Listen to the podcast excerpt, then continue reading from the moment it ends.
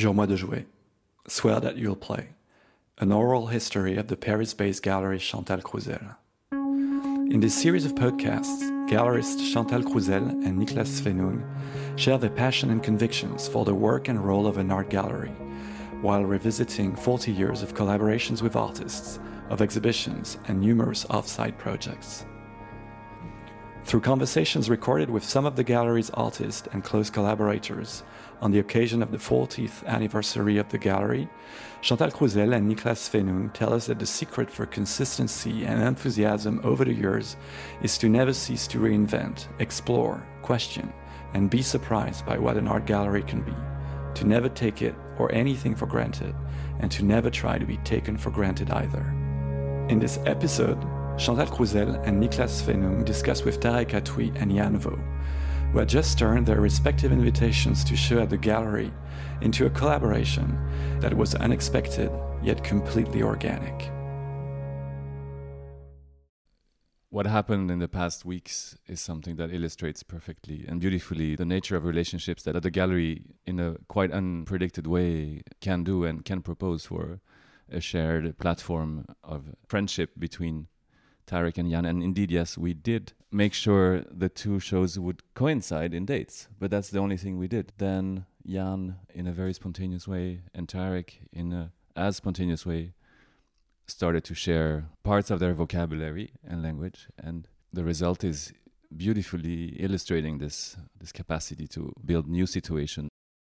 I invited you to come to see Guldenhof, and then Yes. I think you saw a, po- a lot of possibility Yes. there. Yes. And uh, we, in a way, spontaneously also put together like a big concert. Yes. Um, and uh, since I have not so much knowledge about sound or music, I, I, I just serve, no, Yeah. and trying to make a frame for it. And um, and I think my philosophy, and I think I sense you have the same, you know, like it's through work that things happens, and it's not like trying to sit and, and think of a result. It's more to create a framework Exactly. in order to work Yes. and to see what happens with it. Hmm, hmm, hmm. And actually, the story started with like you were the first person who got a work of mine, you know, in Oh, 2014, true and that was that was the starting point. Uh, several, like you have a whole whole set, like. Uh, no, really, like the biggest uh, amount of pieces of me is uh, owned by uh, you, part of your collection. And so it started with this. It's like this idea of uh, creating a framework or a situation uh, relied very much on Danh's collection and this uh, early friendship and understand him understanding what I do and believing in it. I observed Danh when he was listening to your performance in Mexico and how completely turned inside out you were watching and hearing the music. Danh was so fascinated, and it was like a new world that he stepped into. And it, it was absolutely an amazing concert. But, um, and then all the instruments were stored in Guldenhof where there is a lot of space, and not only for instruments, but there are the silos that are like flutes, huge flutes in the landscape, and there are also the stones that you have kept from previous exhibitions, and that also had the sonority, plus the tools that were present in the house in Guldenhof, that Danh, that Tarek started exploring and br- brought to life. Because what is what is really touching in this exhibition is that there are so many materials that are used professionally for creating work by Danh his own work by Tarek his own work that are common and it's so beauty yeah but different materials and it's so beautiful that it, in a way the electric cables that Tarek is using are connected to some of Danh's works, and they create one new network to be explored. Mm. Mm. And it's uh, Yeah, what you say, Danh, about uh, you, and your relationship to sound is is a bit similar in my case when it comes to my understanding of materials and matter. You see, like like on this exhibition, like coming with uh, these stethoscopes or microphone to listen to the material. You see, like okay, what to examine it, but be able like with shapes and forms. Like for me, like. Uh, to approach this was like to say, okay, this is the framework or this is the starting point of uh, listening to those and seeing what uh, uh, forms emerge. And actually, you can see the forms I use are very basic and like very uh, humble in the sense of uh, shape because it's just like for now I'm still listening to material. What I think is um, is uh, what I learned a lot with the, not only this exhibition but also encountering Tarek's work is is the that it opens up possibilities, no? Because what I'm interested in art, and I feel you have the similar approach, is like to explore the multiple facets of life, in objects, in sound, in whatever, and uh, and that's what was a, a, big learning process for me. Because sometimes I would ask Tarek, should we move it a li- little bit to the left or to the right or front or back, and then he would say, no, leave it there. It's very good for the sound. like, oh yeah, and that, that's the things that you don't think of, no. And to think of, of heavy stone as as a heavy object or whatever as uh, to place it not for looking but for the sound. It's like that's the thing that open up facets in in in, in life, no. Isn't this exactly what Chantal's motto "Swear that you'll play" means? It can be called play, but I think m- most of all, what inspires me about Tarek is the, and that's what I look into when I'm interested in other artists, like the the the hard labor of keeping yourself curious, you know, yeah. and uh, and and I think this is the the perfect situation and and and friendship and collaboration in order to to to sustain a certain curiosity yes. of life. No, it's it's not evident that. Uh, two approaches like ours, although they have lots of common ground and connections, uh, could meet in a space or could share a moment or a space together. On the contrary, like it's very possible that uh, things, uh, I would say, the normal situation as things would tend to kind of uh, be away from each other or the kind of uh, evite, like uh, avoid each other uh, in a way, and that uh, it would seem like a complex equation for two persons to coexist uh, in the same momentum. But in that case, like what I learned from this experience is that uh, it's first of all about like respect, friendship, and uh, attention, or like a form of listening, like not just with the ears, but like also with the eyes, with the body, to what the other person is doing. You see, and what the other person has in mind. Like Danh comes to me and he says, what do you need like this is the question or like what what is it for you you see in in that sense you see like to understand what it is it comes from asking me what uh, am i i'm hoping for or you need a base for your turntable i happen to have a a second case.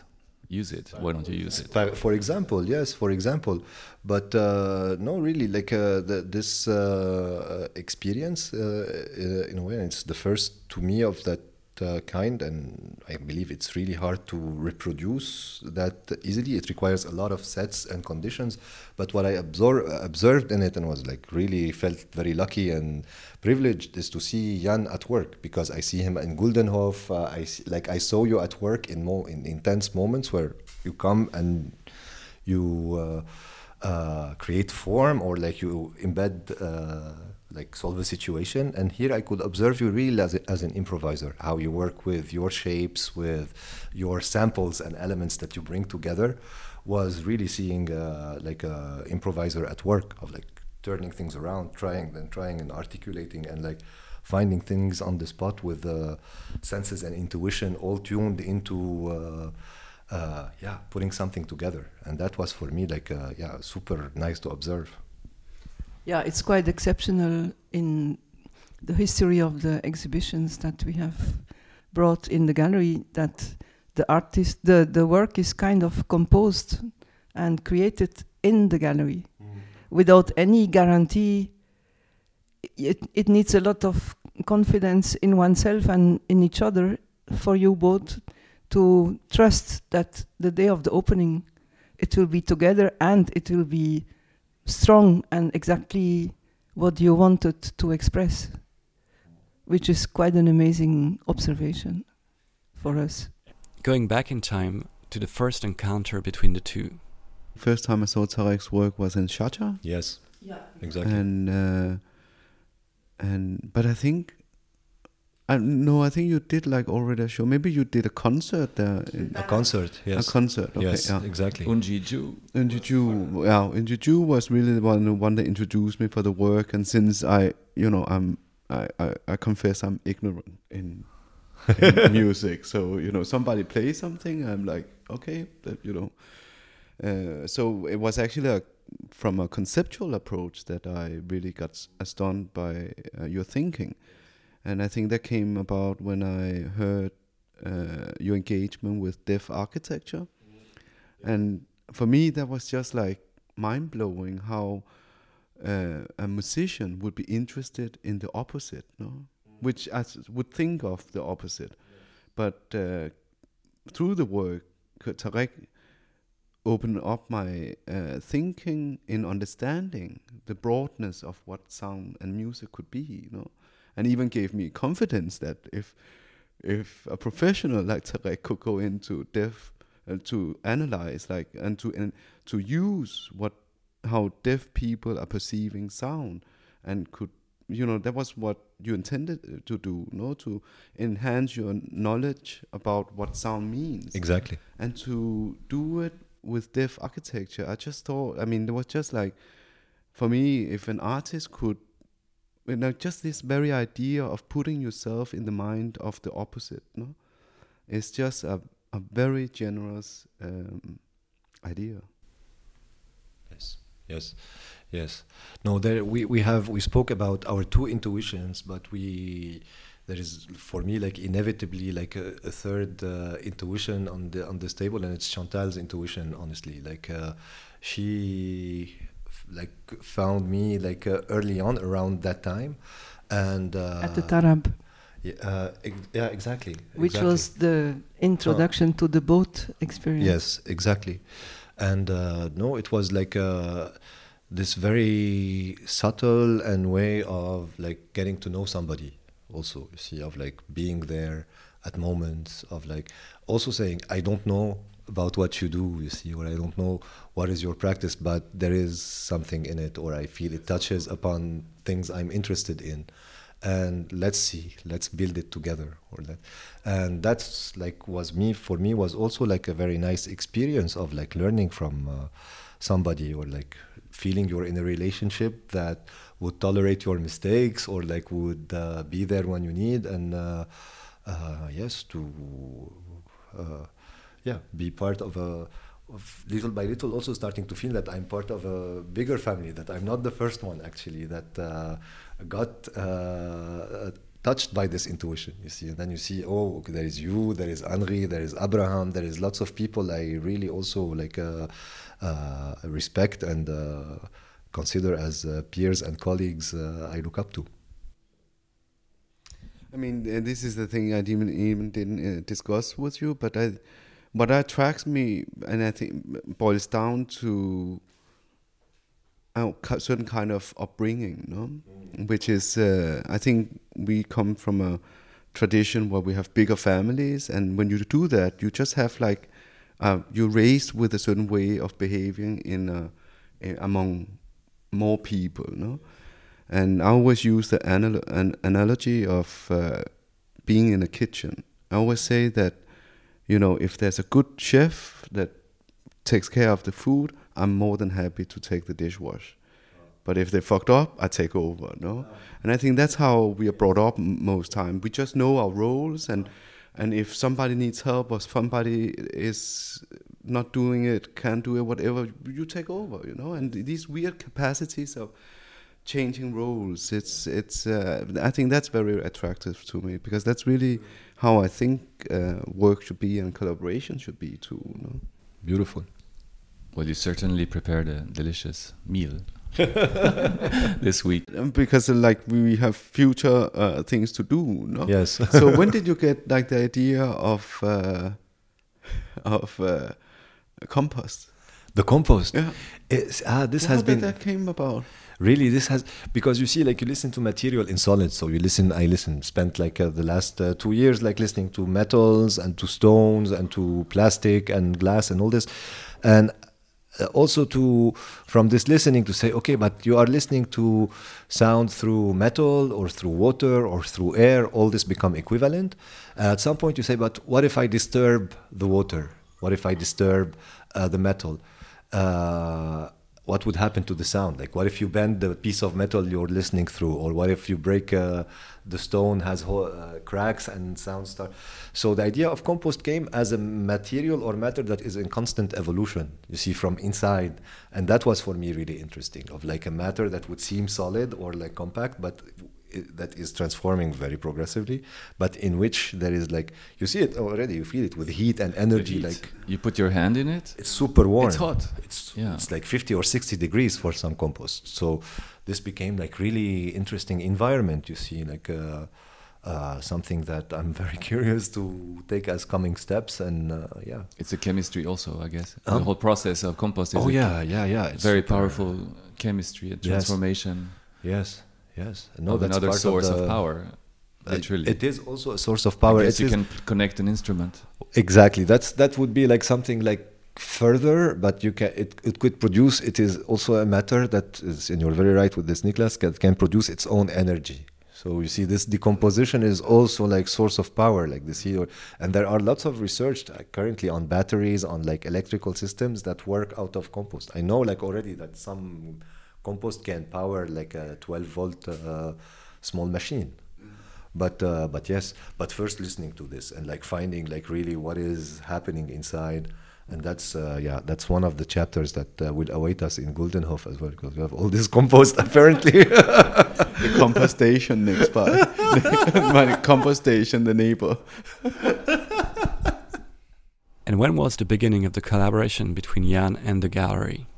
We were working on this ex- group exhibition, Bijoux de Famille, and we wanted to invite you to be part of it. And there was an item that you very much wanted to acquire in a in an auction, a flag uh, in an auction house. And then our relationship was very quickly, amusingly tested uh, by how much we would want to buy the flag for on auction. So how much money we would. I asked you, Danh, how much should I buy this for? And you said, well, Niklas, that's all up to you to decide how, how much you want Yeah, this. See, that's why oral history is important. No? I remember that you wrote me back that you were bidding on it on the high estimate, and I wrote you back that um, that's fine with me, but you are competing with national uh, nationalist interest. So just be aware that if we don't get the flag, there's no work for the show.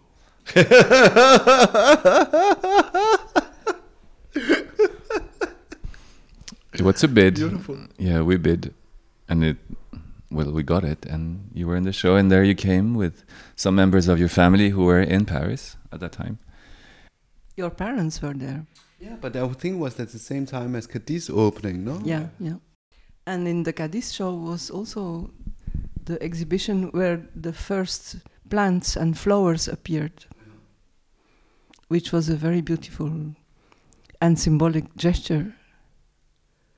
So there was another uh, appe- a- appearance, apparition of flowers with their history of having been transported moved from one place they seem to belong to to another place where they became part of the which is the question the story of your garden partly also.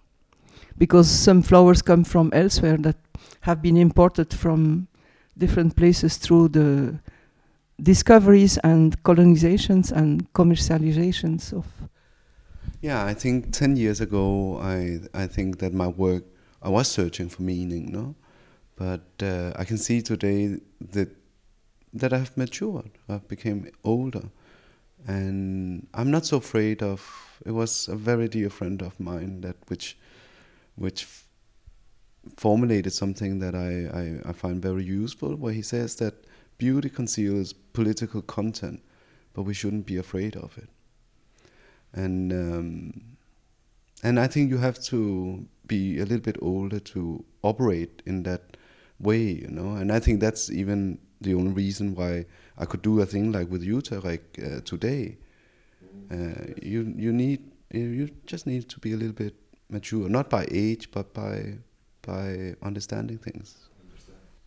And once you've matured, you can also share easily, more easily. You can share your. I've seen a lot of mature people being very stingy. What is striking is how much it makes sense with the history of the gallery to see this collaboration come about.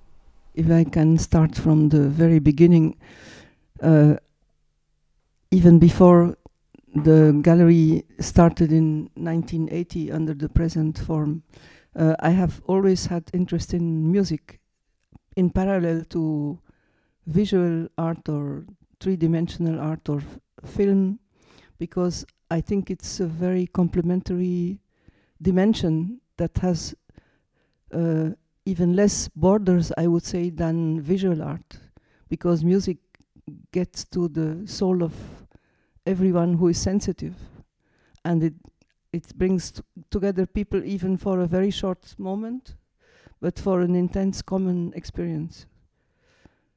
And even in 77 i had done this concert when i did the Breyten Breytenbach show with an african band that supported Breyten Breytenbach at the time of the apartheid and they came together from different places where they were hiding in Europe to do a concert that was absolutely amazing.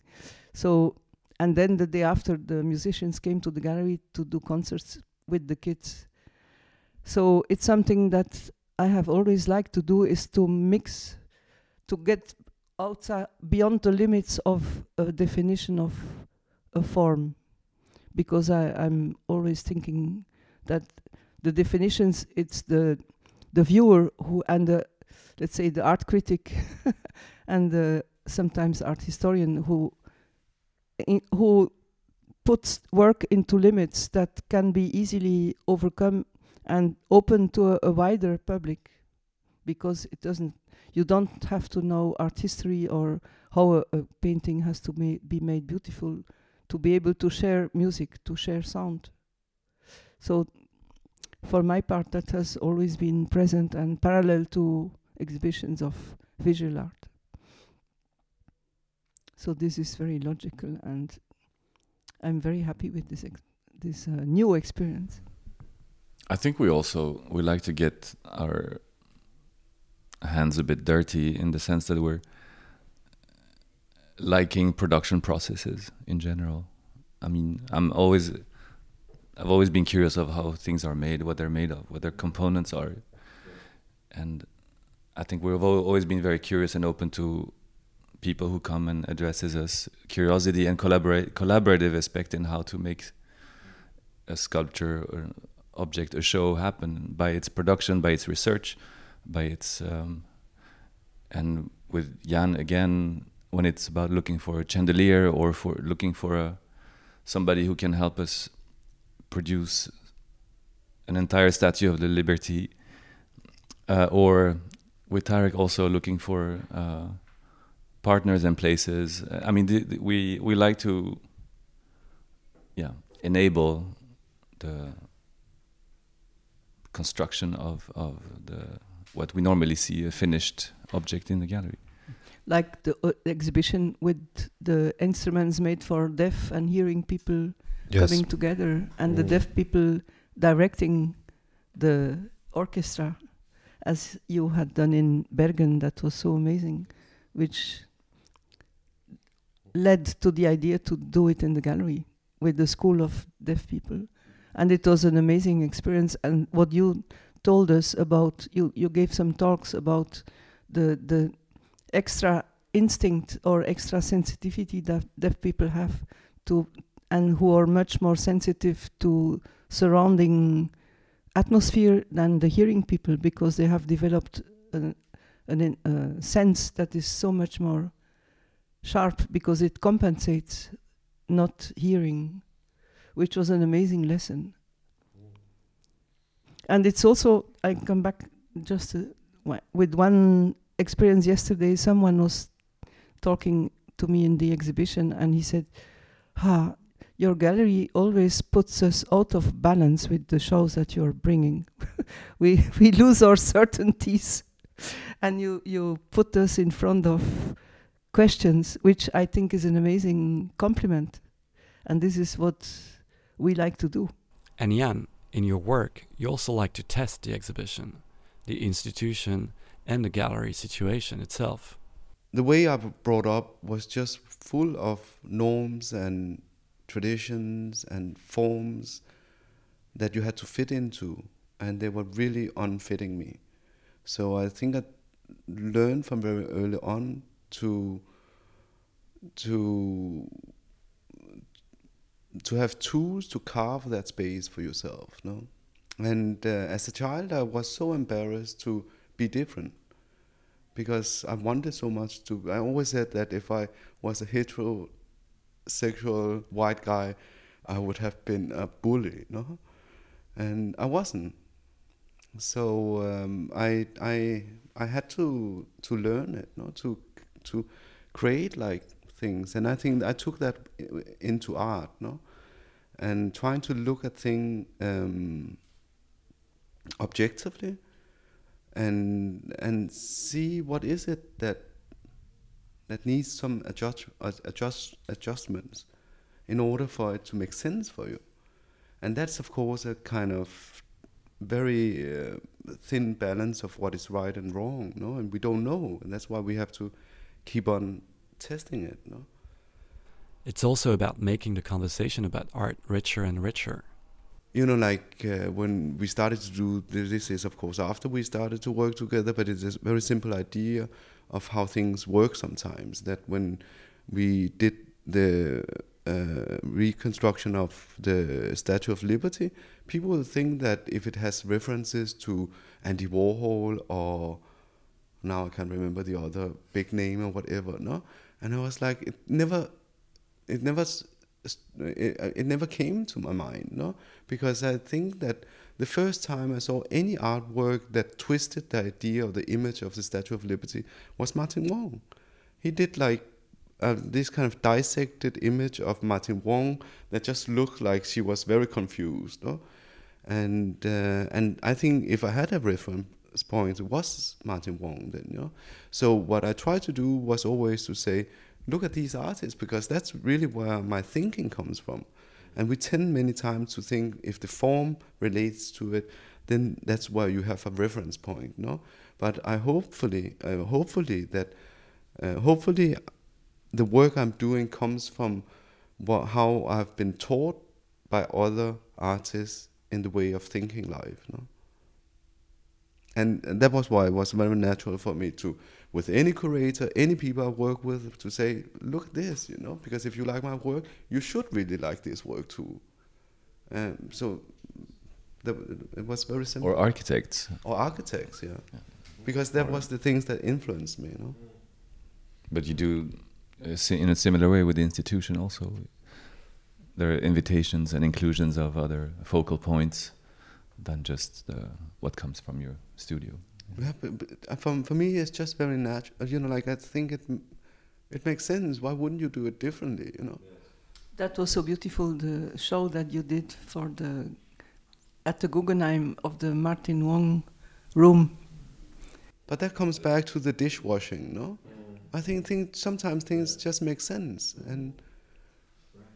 Right, and in this, like, there is also like a very important. Uh, thing that is at stake, uh, like once once you advance in your career and it's going uh, well for you, like especially also for me, like now also like as coming from uh, Beirut and like this concern with the young generations as well. You see, you say okay, like uh, part of being curious and like or part of the effort of remaining curious is also being attentive to to this and uh, on in most fields possible. You see in music, in arts, in cinema, but uh, to keep this, to use this curiosity to stay connected with the younger, you know, and like to see how you can help others also in a, in a way or be a vehicle because sometimes and a lot of musicians say this and i really believe in it you are uh, traversed by something. You feel you're, you're just like a conductor you see like an improviser knows it he says sometimes like it's it's the uh, mojo or the flow that goes through him you see or it's, it's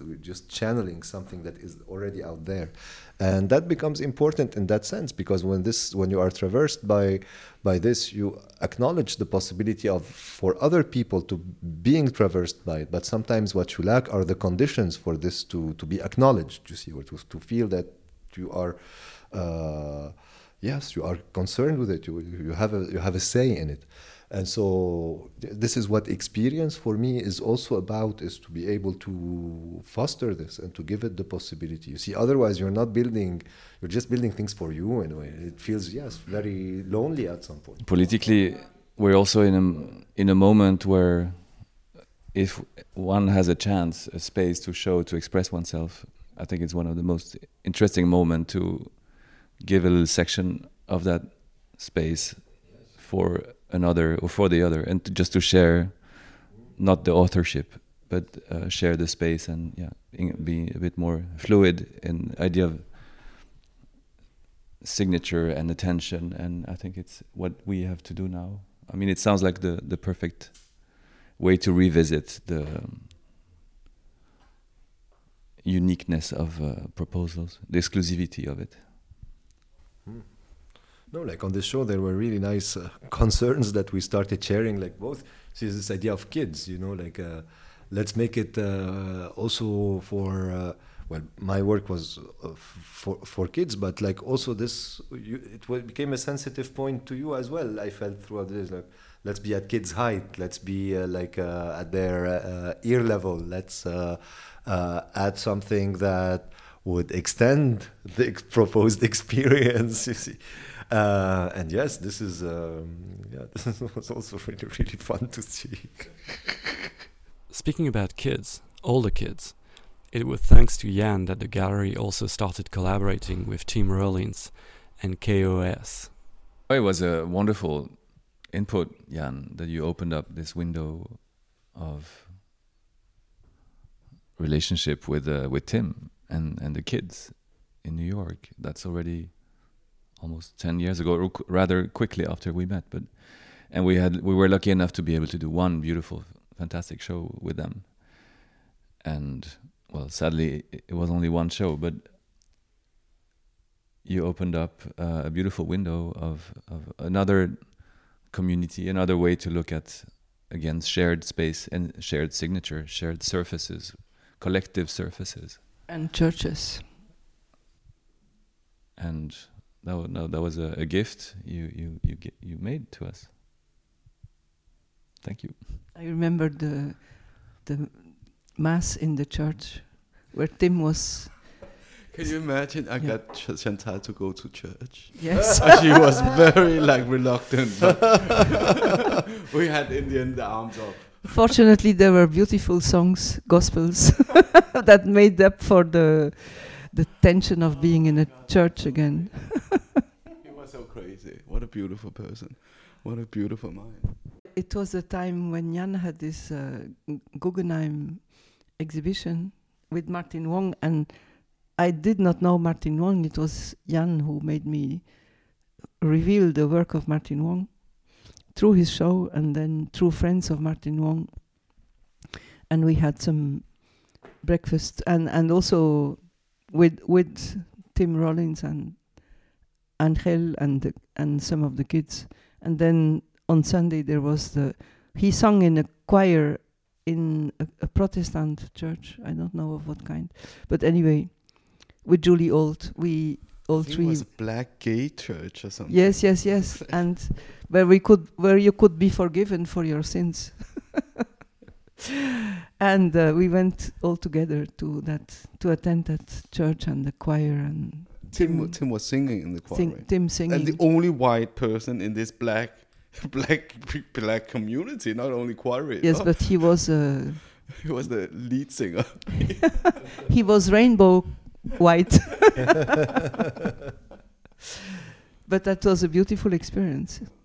I, I have a good, a, a very touching souvenir from that. I would like to mention the name of Haegue because I think she belongs. Haegue Yang. But who- Haegue came from another. It was not through Danh actually, but uh, you were already very close and complice. I just want to mention how often she comes back in our exchanges and how we enrich each other's. Yeah, I think a lot of people came from different angles, but, But, you know, also like even Rirkrit is Rirkrit, like would Yeah. I would say important Rirkrit, yeah, who was teaching in the art school in Denmark. Yeah, exactly. He But was it- your teacher. Yeah, but he Mhm. was he was even the first one that was like, you know. So the story was that I I was not like you know I ne- uh, was not like a student where people would think I would have an artist career, but I was thinking that if I went to art school, I should use like the opportunity to uh, to travel. I didn't travel so much uh, when I was younger. So one of the they had two exchange program in in Denmark. One was in Minnesota or something, but that was for the good students. No, they would be sent to America. I didn't even know anything about America, so people would be sent to Minnesota, something like Midwest. No, and the other one that people really didn't apply to was Düsseldorf. So I thought if I should have a chance to travel, I could apply to, for Düsseldorf. So I, I asked Rirkrit um, uh, if he wanted to help me, uh, you know, write something to so I could apply for this residency. And he looked me in the eyes like totally hopeless. No, he was like, "Young, why would you go to Düsseldorf? You know, I didn't even knew about Germany. Know, he was like, "Don't go to Düsseldorf. You know, I have a friend in Frankfurt, and you should go there instead." So he called like uh, Tobias Rehberger, which uh, was teaching at the time there, and uh, told Tobias that yeah, take this guy, you know. And then I discovered that actually half, if not more, of Tobias's class was just like from Rirkrit at the time where he was. I think he, at the time he didn't sell so many artworks, no. So he lived from teaching. I remember one time we would have three classes together because he had overbooked himself, no. So there was class from Frankfurt, from Copenhagen, from Bergen, that all came together because how would he otherwise manage it, no? And then they would all go on fishing trip or whatever. But uh, but then yeah, he, Tobias, he's another good chef he's a very good chef. in the cuisine. Uh, no, history would look back to it as I mean, I, it's just incredible how many people he put together. It's the principle of his work to bring people together by sharing meals, but also by introducing people to each other, by sharing events. and of letting go. Yeah. Like his work ends where the other, the work of the other mm-hmm. starts. So, and that point is quite early on. He lets other intelligence come out of the closet or come just come out on the table, and mm. that's where we learn. I think we've all learned quite a lot from him. The gallery as a family is not an overstatement then. I think it's also it's easy to say like like that this idea of family is um, no it's, it's more complex than this to be honest like it's not like a, in a first degree uh, way because every gallery builds a family in some in in that in that sense you know but uh, there is uh, no like you have a, you have a responsibility in this like in, in, it's not a given what I what I'm trying to say you see. Like I write to Danh uh, uh, or to the the people uh, I I like uh, every once in a while for no reason. You see that's like kind of family you see. Is like you feel you're part of something when you all of a sudden wake up one morning and uh, yeah say hi to somebody you haven't spoken to for for several months or uh, tell your dream to someone or yeah that's that's for but it's something you sustain it's something you spend time on and like you give attention to. So no there are people i think in the gallery that are not part of uh, my family and that i no it's not uh, that automatic. On the contrary it's a relationship you build uh, and each person has their take on it and that's also what is reflected in that space is uh, we stay individuals and we, we stay integral uh, at, at the same time you see. So it's not like a dissolution of identity or a family as a stamp or like as a signature de maison. No it's uh, much more complex than this. I think it also comes from uh, you know like there's galleries or um, I don't know what you call it, but so there's schools and movements and stuff like this, no? And I don't think we come from that. We come th- there's another weird connection point, no? Exactly. and respect. Uh, and difference, no, because I hope i have nothing to do with Haegue Yang. One like worldwide.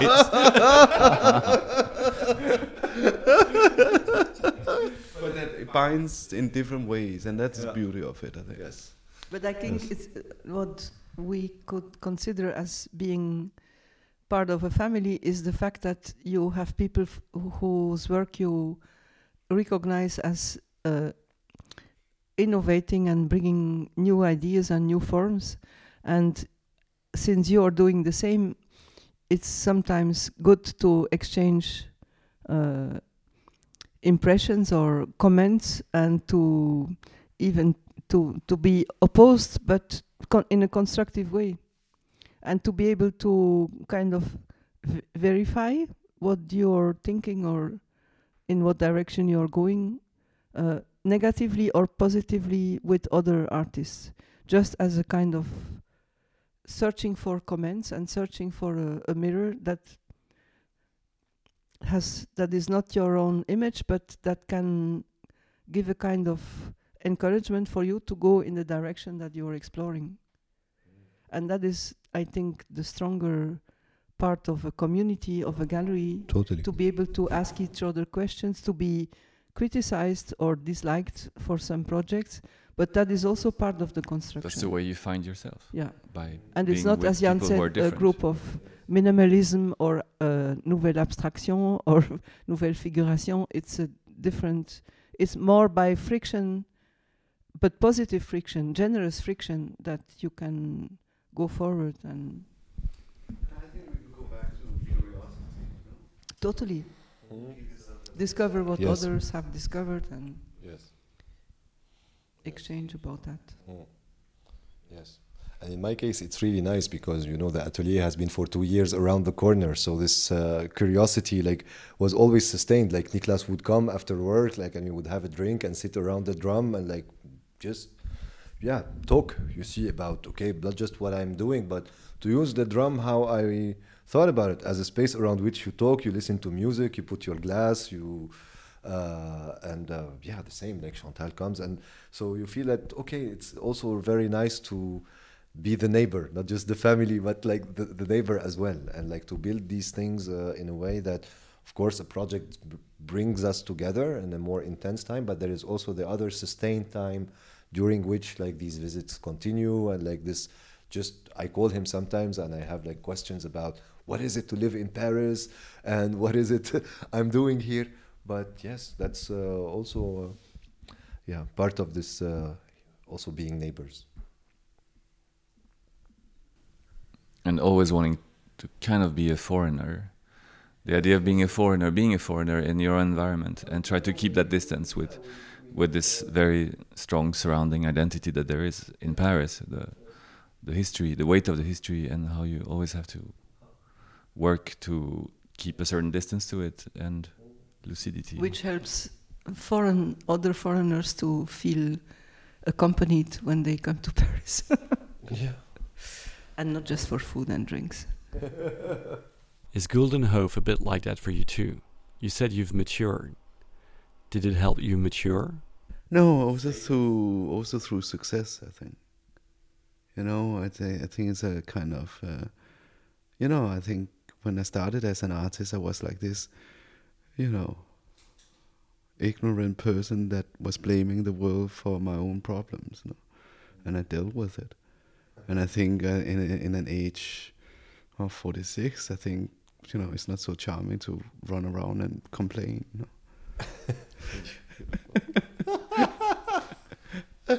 very nice and now you can let out your No, I mean with all the flower, your with flower. all I mean I have had such a privileged uh, career, no, and if you're not able to make more out of it in sense of sharing, no, then something is wrong. Very nice. Yeah. Yeah, super. That's what we all could say. Danh, you said it for all of us.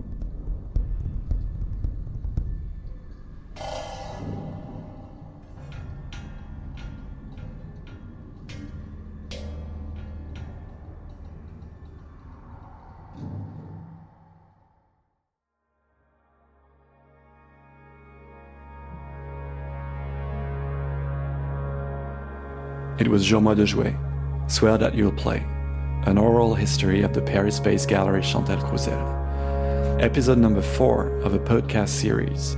Interview conducted by Thomas Boutou, music by Ampus Linval, editing and post-production by Teddy Cost.